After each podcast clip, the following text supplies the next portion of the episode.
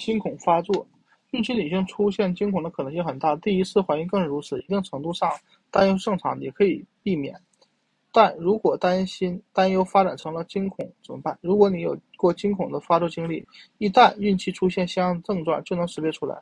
惊恐发作的特征是强烈的恐惧或恐惧感或不适应，伴随心率加快、窒息感、胸痛、恶心、腹痛、眩晕、肢体麻木感或针刺感、不可解释的寒战或潮热。不难想象，发作时一定会非常难受，特别是第一次发作。但是它对你不会有什么影响。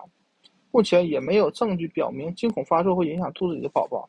如果你出现过相关症状，应该告诉医生。孕期的任何疾病都应该积极治疗。如果你的症状已经严重影响到他饮食、睡眠及其他日常生活，当然也会影响宝宝。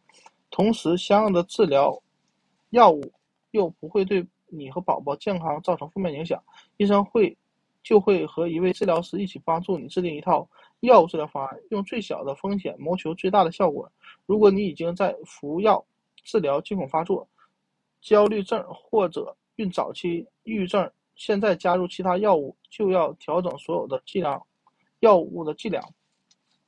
虽然药物是治疗极度焦虑的方法之一，但绝对不是唯一的办法。也有很多非药物治疗方法可以替替代或与传统。医疗方式相结合，比如营养丰富而规律的饮食，摄入足够的脂肪酸，或者每天吃点巧克力，少吃含糖和咖啡因的食品。咖啡因最容易诱发焦虑。规律锻炼，学习一些养生技巧和放松技巧。孕期瑜伽有着不可思议的镇定效果。你还可，你还能学会能有效舒压的呼吸方式。另外，倾诉给其他。准妈妈也能大大的缓解焦虑。